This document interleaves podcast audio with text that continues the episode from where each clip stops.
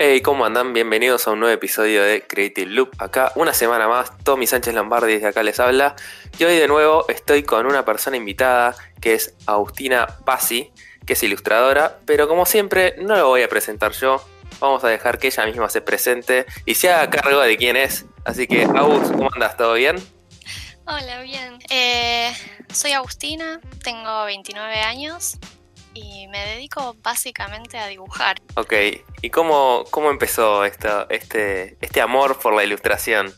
¿O odio y se convirtió en amor por ahí después? Eh, es una pregunta que me hicieron un par de veces y siempre me cuesta un poco responderla porque la verdad es que dibujo desde que tengo memoria. No, no puedo pensar un momento de mi vida en el que ese no haya sido como mi foco principal. Claro. Eh, y bueno, a la hora de elegir carrera, cuando la cosa se puso un poco más seria, lo más parecido que encontré fue el, diseño. ¿Diseño gráfico estás estudiando o estudiaste? Eh, me metí, hice como un recorrido medio confundido por varias carreras de la FADU. Sí. Y eventualmente decanté en diseño gráfico.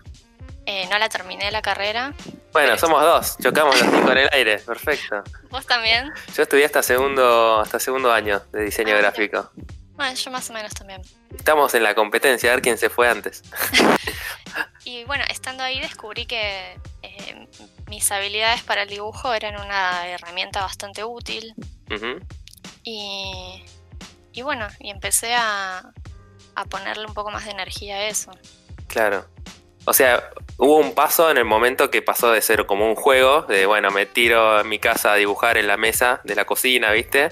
Con lápices, a, che, bueno, tengo que empezar a formalizar esto o, o- o estudiar, ¿viste? Como también uno quiere empezar a hacerse un poco más técnico.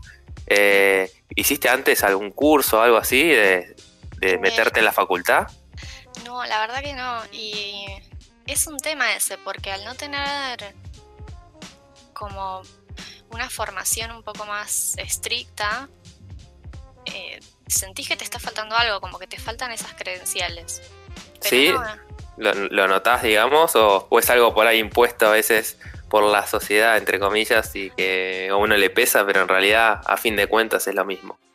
Sí, lo que tiene de bueno por ahí esto es que lo que cuenta es, no sé, el portfolio, la habilidad, lo que puedes hacer. No te están pidiendo necesariamente las credenciales, pero a mí personalmente por ahí me, me pesa un poco eso.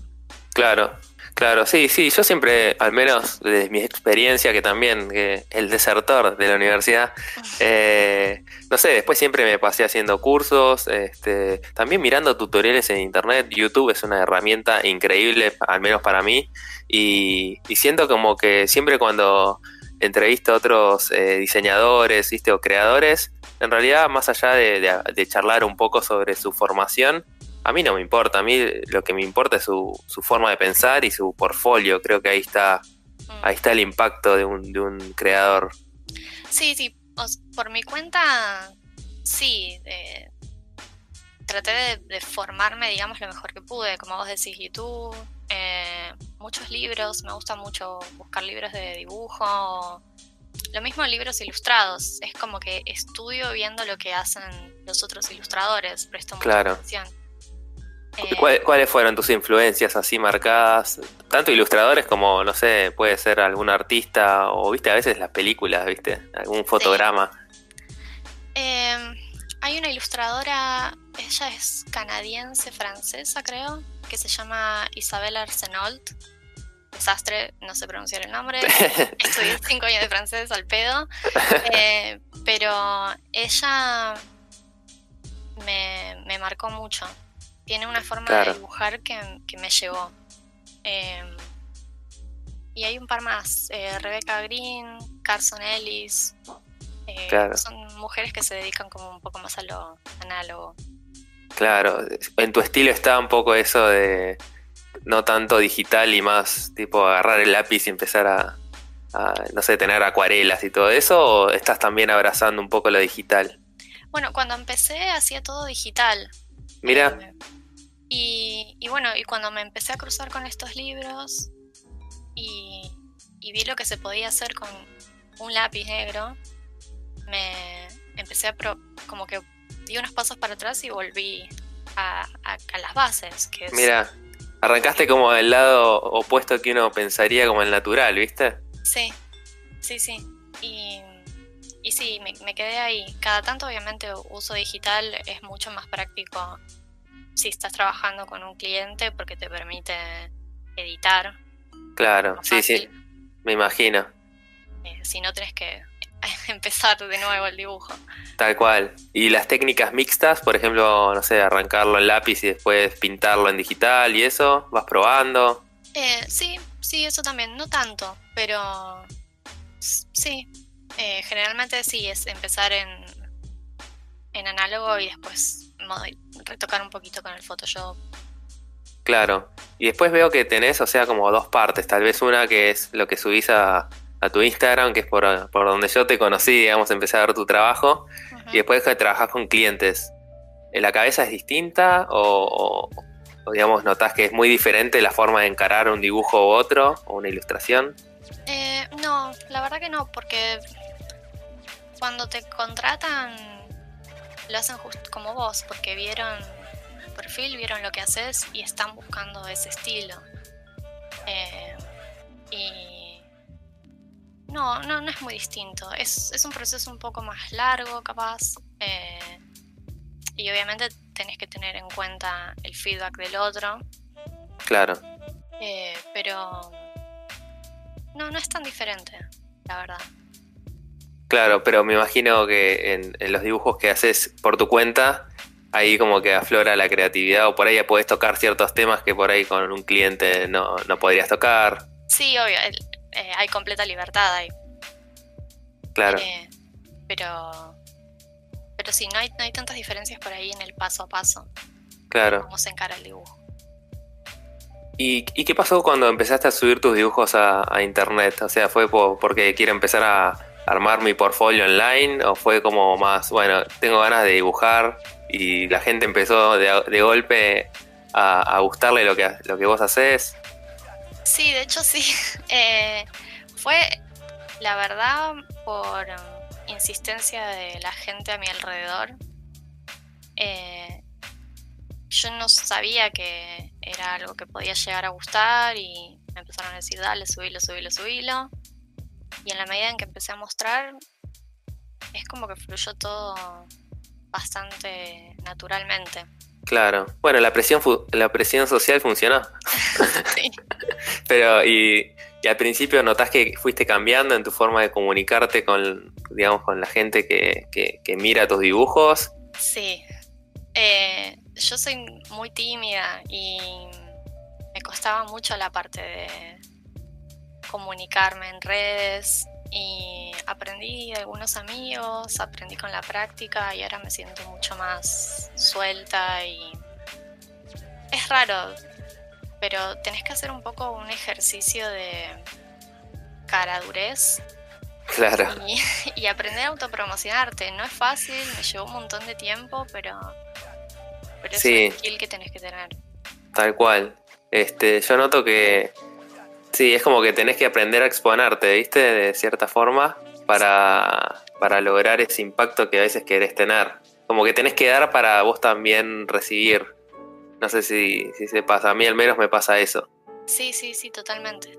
Que cuan- cuanto más abierto sos, más eh, impacto de la gente. A mí, no sé, me pasa, a veces recibo mensajes del podcast y digo, no puede ser que haya generado esto. Tipo, yo hablando a un micrófono, boludeces, ¿viste? Como- digo, no puede ser. Y como que noto eso. No sé si a vos te pasa. Sí, cada tanto me llegan mensajes muy lindos. eh, como decís vos, no puedes creer algunas cosas. No sé, hay gente que te dice, me inspiraste para empezar a dibujar o... No sé, es... Por suerte el, el grupo de gente que me sigue en redes es, es un amor y, y me reapoya y estoy súper agradecida por eso porque te impulsan a seguir haciendo lo que haces. Claro, tal cual. Y, y ahora que ya tenés como un camino recorrido en las redes, como que ya, no sé, tenés cierta cantidad de, gente que le gusta tu trabajo, que digamos que, que no sé, estás más suelta, viste, que lograste encontrar tal vez tu estilo. Sí. O sea, ¿cómo, cómo, cómo seguís? O sea, ¿hay una estrategia pensada o vas viendo a ver qué es lo que va funcionando o lo que vas queriendo hacer? ¿Tenés como etapas tipo, viste, los pintores? un periodo azul. Claro, exacto. Em, me siempre trato de armarme como proyectitos de ilustración. Eh, me cuesta un poco la parte de sostenerlos por ahí. Qué difícil, ¿no? Sí. Ah, sí, la, constancia.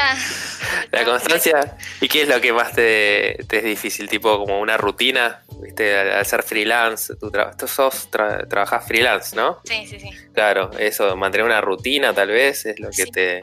La rutina es lo peor. Encima, eh, a mí me gusta mucho trabajar de noche, me siento mucho más cómoda durante la noche, es al revés de todo. Claro, el ave nocturna. Sí. Eh, pero hay un par de proyectos que tengo en el tintero hace rato, que tengo muchas ganas de, encararlos. Claro. Que, son por ahí un poco más complejos que lo que vengo haciendo. ¿No te pasa que a veces son proyectos que necesitas más gente como para desarrollarlos? Sí, sí, totalmente. Bueno, ponele uno que hace literalmente años que quiero hacer y todavía no me animé a encararlo.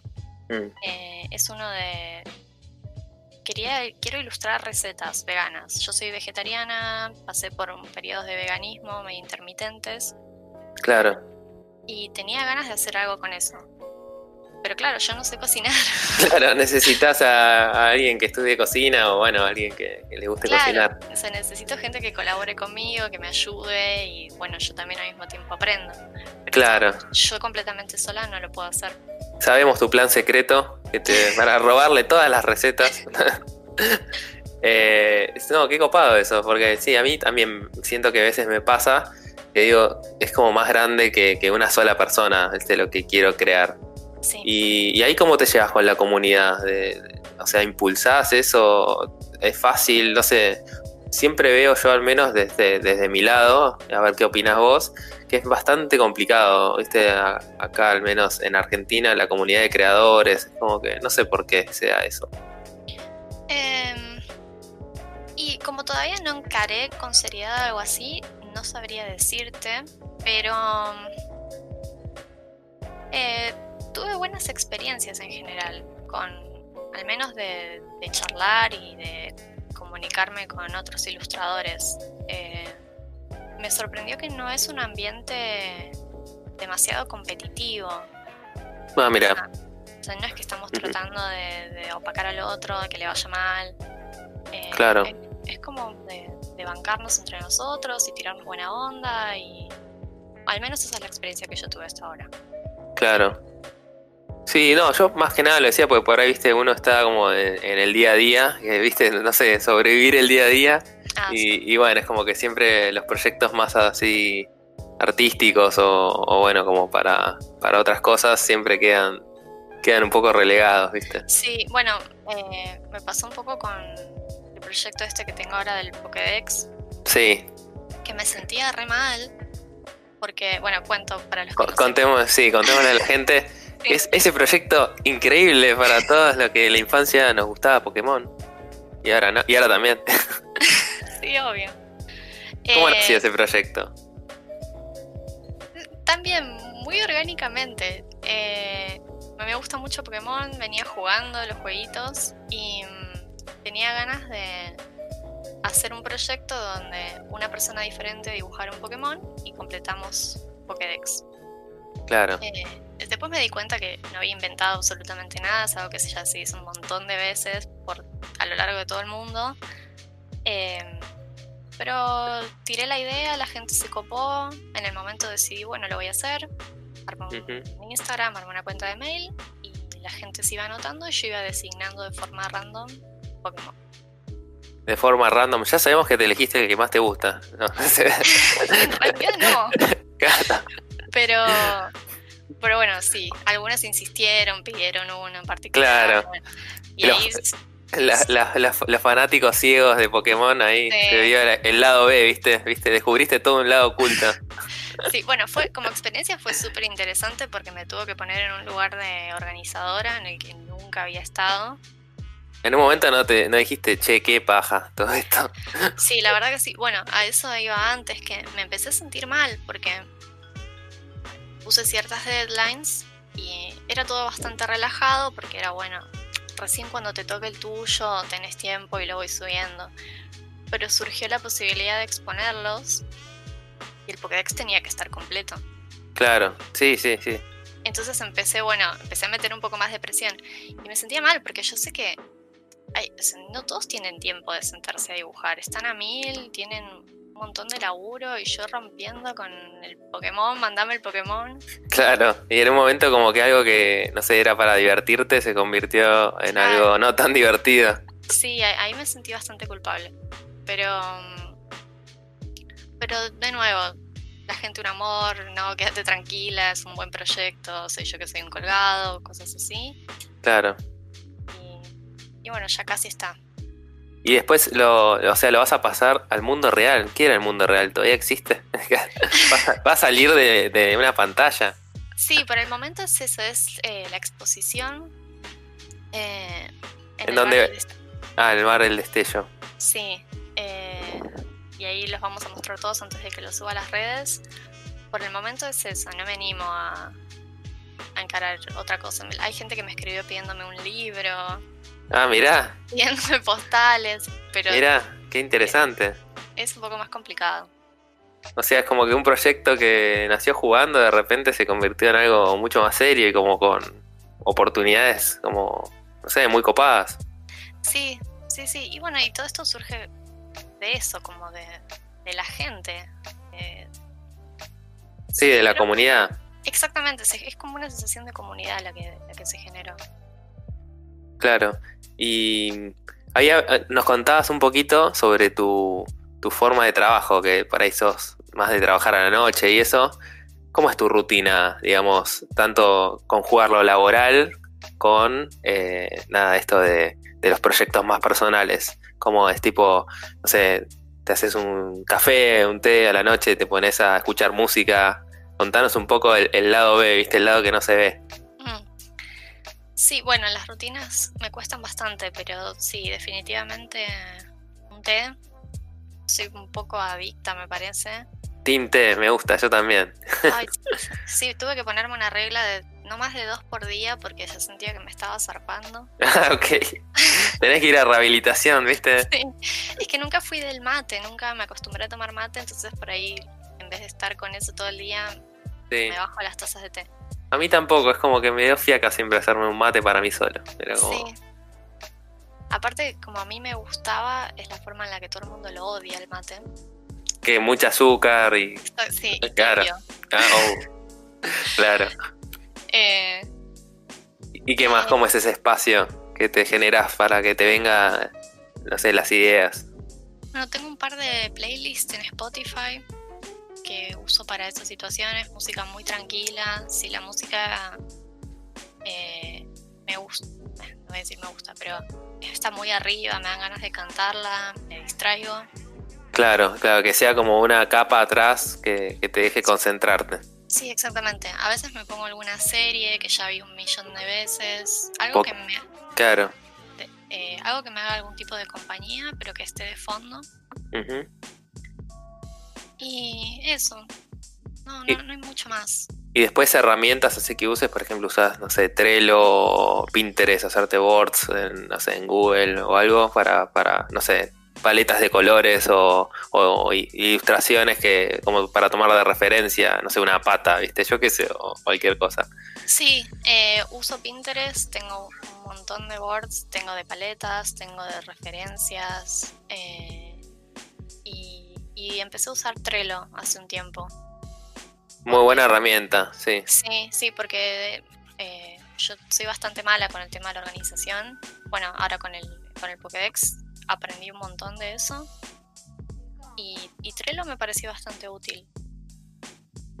Eh, claro, sí, que vas armando como los distintas tarjetitas con las distintas tareas y puedes asignarle a una persona, está buenísimo, pones un deadline. Sí, les pones colorcitos. sí.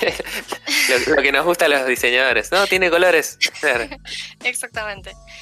Y, y los libros de ilustración que tengo son por ahí mi, mi mayor fuente de, de inspiración o de referencia. Cuando por ahí no sé bien cómo encarar algo, bueno, miro a ver cómo resolvió esto tal ilustrador. eh, Claro. ¿Te ha me- pasado, te ha pasado de bloquearte? O sea, por ahí, eh, viste, con algún cliente, sobre todo que tenés un deadline un poco más fuerte, viste, que si tengo que llegar acá a la entrega, ¿cómo, cómo, cómo transitas esos procesos más, viste, como un poco más voraces a veces? Sí, eh, sí, me ha pasado. Eh, mis bloqueos vienen igual más que nada desde un lugar de, de la duda, de dudar mucho de mí misma y de mi capacidad y si realmente puedo resolver algo. La salida es difícil, es, te, te tenés que obligar a, bueno, a, a sentarte, de encontrar la forma de resolverlo.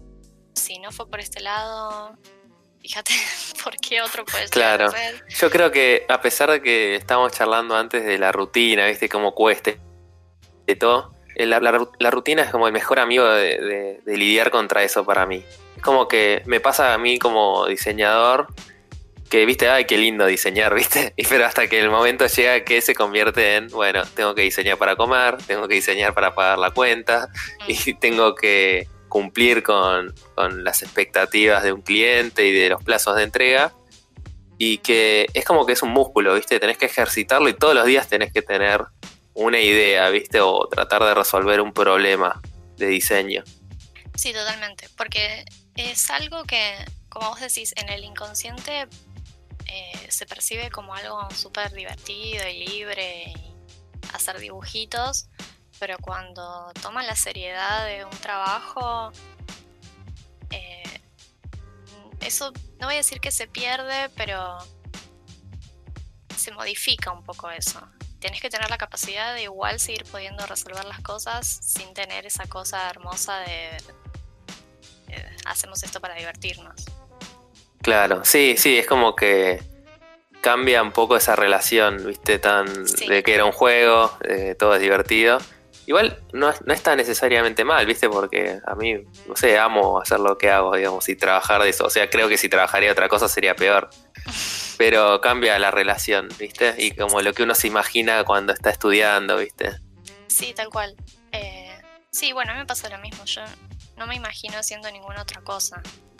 Pero sí, es aprender a, a lidiar por ahí con la frustración o con, con la rutina y las formas más estrictas. Claro. Y cuando por ahí te sentís así, viste, como medio en la rutina, ¿qué haces? O, no sé, tratás de cambiar de estilo de dibujo, cambiás de, de cambiar un poco la cabeza. Eh, sí, eh, de nuevo, por ahí salir de los lugares comunes puede llegar a ayudar. Es una pregunta difícil. que, Mirar, mirar referencias sinceramente es lo que más ayuda, es lo que más me inspira. Ver lo- cómo otras personas están resolviendo. Claro. claro, entrando en momentos incómodos. este, no, sí, es como que ten- tenés que aprender a convivir con eso. Viste que a mí me pasa todo el tiempo de que convivir con que eh, contra no va a quedar perfecto. Viste, muchas veces uno trata de que quede todo perfecto, el podcast quede perfecto, y viste, o los proyectos que uno tiene. Y nada, es como que también aprender a, bueno, move on, viste, bueno, acá se cierra este proyecto, arranca uno nuevo donde tengo oportunidad de dar un pasito más adelante. Sí, bueno, me siento bastante identificada con eso. Yo me considero bastante perfeccionista. eh, no en un buen sentido necesariamente, porque pesa bastante ese perfeccionismo. Eh, no, no, no sabes cuándo, cuándo soltar las cosas porque siempre consideras que pueden quedar mejor y te frustras. Claro. Pero Hay una- como- Sí, sí. No, no, no, decime. No, que como vos decís es algo que se aprende. Es aprendes a lidiar con esa frustración y aprendes a, a saber decir cuándo basta Claro. parar. Hay una frase muy conocida que dice que los, los proyectos o viste no, no, se terminan sino que se abandonan, ¿viste? Como que das ah. un paso adelante. Sí, sí, tal cual. Y ya hablamos un poco desde, no sé, de tus comienzos y, cómo es tu, tu, forma de trabajo en el día a día, cómo luchar con el día a día. Y tu mirada sobre el mundo de la ilustración actual, ¿cómo es? O sea, ¿cómo, cómo ves este mundo en la actualidad? Em, y es un momento interesante, me parece, porque con el tema de las redes sociales hay siento que hay cada vez más. Eh, o está más visible tal vez. Sí, eh, creo que es una mezcla entre las dos. Está muy visible. Eh, por ahí empieza a percibirse más como una forma de trabajo más en serio, que por ahí es algo que antes no sé si se consideraba de esa forma. Y Em, siento que hay mucha más gente interesada en, probar con esto de la ilustración. Claro, claro. ¿Cómo, las plataformas digitales lograron, viste, como acercarlo más, tal vez? Antes yo me acuerdo cuando yo era chico, yo era, me gustaba mucho Liniers, viste. Y no sé, la única forma de, de, seguirlo día a día, más allá de que te comprabas los libritos y eso, era leerlo en la página del diario al final de espectáculos, me acuerdo. Yo recortaba las tiras y las, juntaba en una carpeta. Claro, este, pero después era como muy difícil tener ese contacto más directo. Sí, sí, sin ni hablar. Y también el trabajo del ilustrador por ahí, para mí era eso, era ser la persona que dibuja en el diario o trabajar haciendo cómics no se sentía como algo tan accesible. Claro. Eh, por eso me copaba mucho cuando contabas de eso de generar una comunidad también con, la gente del otro lado, o, que bueno, tires una consigna y la gente se cope, como lo de la Pokédex. Mm. Sí. Sí, va.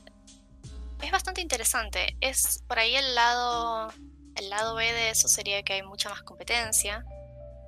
Eh, pero, de nuevo, la comunidad es, es, copada, es, es muy de, apoyarnos entre nosotros. Claro. de nuevo, esa fue mi experiencia. Claro. ¿Y por qué crees que la gente elige, elige ver tus dibujos o decir, che, bueno, voy a seguir esta chica y me gusta lo, que hace? ¿Qué, ¿Qué, qué, te marca la diferencia entre vos y otros ilustradores? Es una buena pregunta. Por lo que a mí me dicen, eh, en un momento, eh, cuando yo estaba tratando de definir mi, estilo personal, viste que como ilustrador, una de las cosas que tenés que tener es un estilo de lenguaje desarrollado. Claro. Propio. Eh, pregunté qué preguntas asociaban a mí o a lo que yo hacía. Y fue bastante interesante. Salieron muchas palabras repetidas como paz, tranquilidad, eh, naturaleza, magia. Y aparentemente eso es lo que, lo que genera mis dibujos, como cierta, cierta, cierta paz, aparentemente. Claro, siento un poco que cuando contabas ahí tu, tu proceso, viste, a la noche, como tranquila, viste, con un té, con música tranquila, tal vez transmite un poco ese, ese mood, viste, tus dibujos o tu, el clima. Sí, puede ser. el día, que, el día que dibujes con heavy metal, viste, ahí ya nos vamos a dar cuenta. Llega tu etapa oscura. Sí, bueno, y ahora que eh, hice un par de, de tiras, me puse a escribir así nomás, así nomás, cosas muy simples, sí. dibujarlas. Ahí eh, generó otra reacción que fue la de sentirse identificado.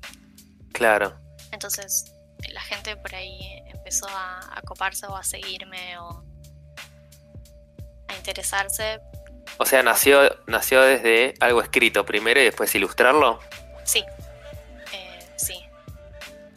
Sí, eh, siempre me gustó escribir y después de inicio de año medio complicado que tuve, empecé a anotar en las notas del celular por ahí las cosas que me pasaban y dije, bueno, voy a, voy a hacer algo lindo con esto que es horrible. Claro. Y la catarsis, ¿viste? Sí, tal cual. Y bueno, este podcast nació un poco así, en momentos Ah, donde sí. uno necesitaba hablar, ¿viste? O necesitaba sacar cosas. Y es un poco eso también a veces, ¿viste? De, de la catarsis como surgen cosas creativas. Sí, me costó un poco porque es, es exponerse. Eh, Tal cual. uno, uno siempre quiere mostrar por ahí el lado más lindo. No es fácil exponer que uno se estuvo roto, estuvo triste.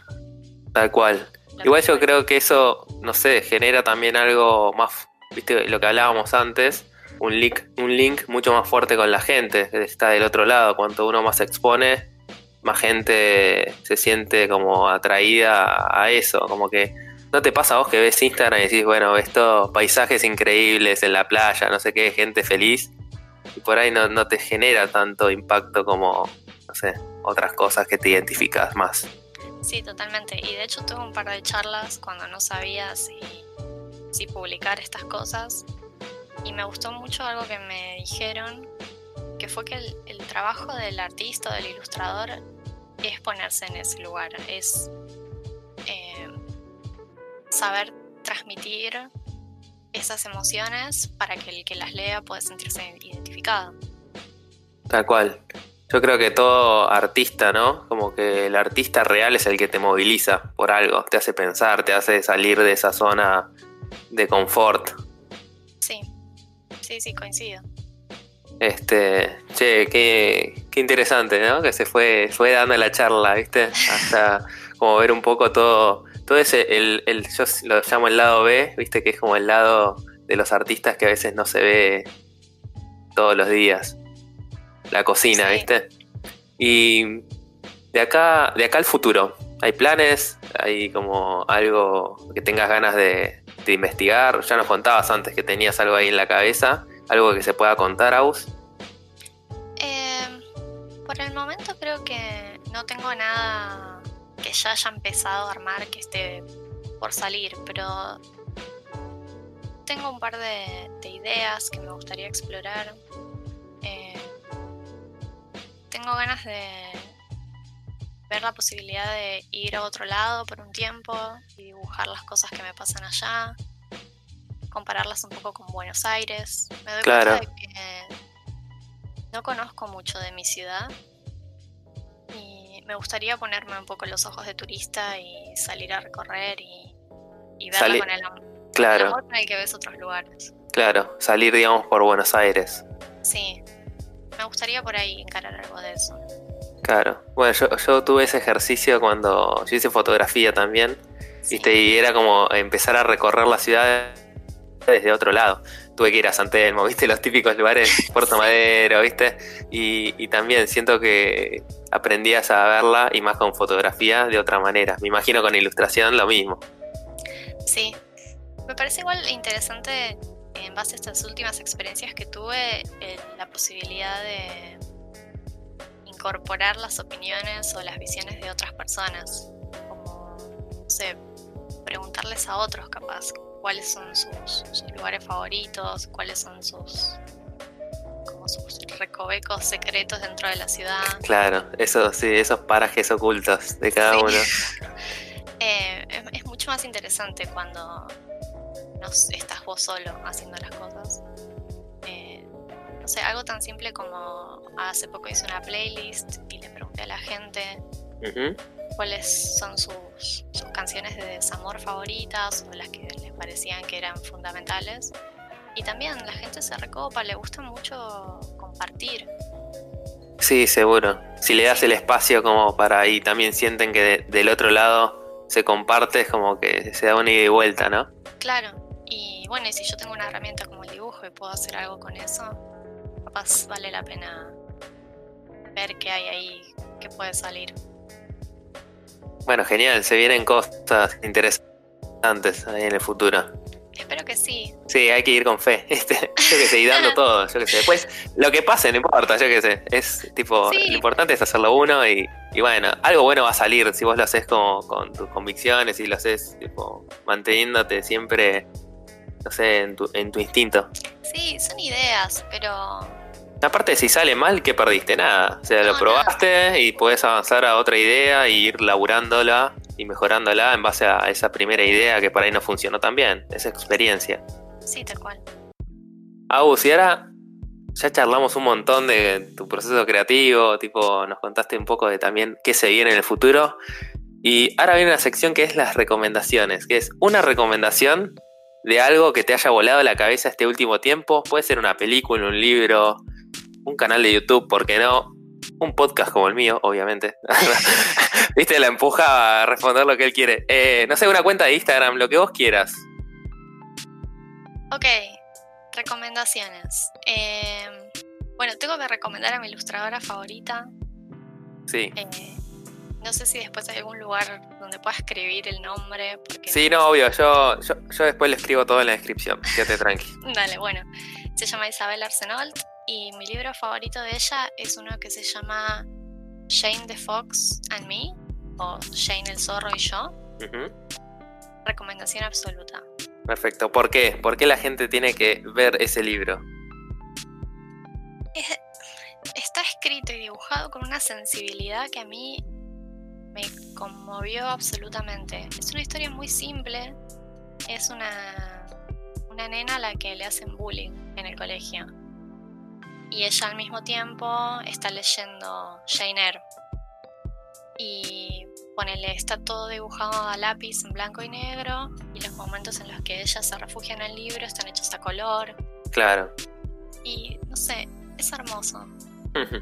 ok, bueno, entonces lo recomendamos para que la gente lo busque. Le voy a dejar todo escrito acá en la descripción del podcast para que, para que no se vuelvan locos ahora, viste, tratando de acordarse. Dale. Bien, gracias por la recomendación, Aus. Este, y ahora viene una nueva sección que también la estoy haciendo hace poco. Igual ya la vengo haciendo hace tres entrevistas, tres charlas con creadores, así que no sé si ya es nueva o vieja, pero no importa. Que es una pregunta, una respuesta, y la respuesta es una respuesta corta y solo desarrollando un poquito. Y el truco que tiene esto es que no hay una repregunta, que en realidad siempre me estoy, eh, estoy puteando hablando mal y pronto, porque digo, che, me encantaría repreguntar esto, así que eh, no sé si en algún futuro voy a sacar esa maldita regla que yo mismo me creé, pero bueno, eh, si te parece vamos con las preguntas. Dale. ¿Qué momento de tu vida te hizo un clic? Eh, creo que hubo varios, pero me voy a quedar con el último, principios de este año. Ok, ¿y no querés desarrollar un poquito más? Esa es- sería mi repregunta media trucha, ¿viste? Eh,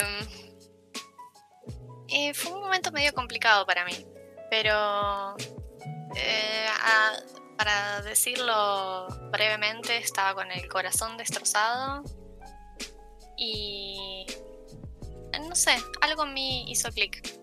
No sé cómo explicarlo. Creo que tuvo también que ver con la pérdida de ciertos miedos.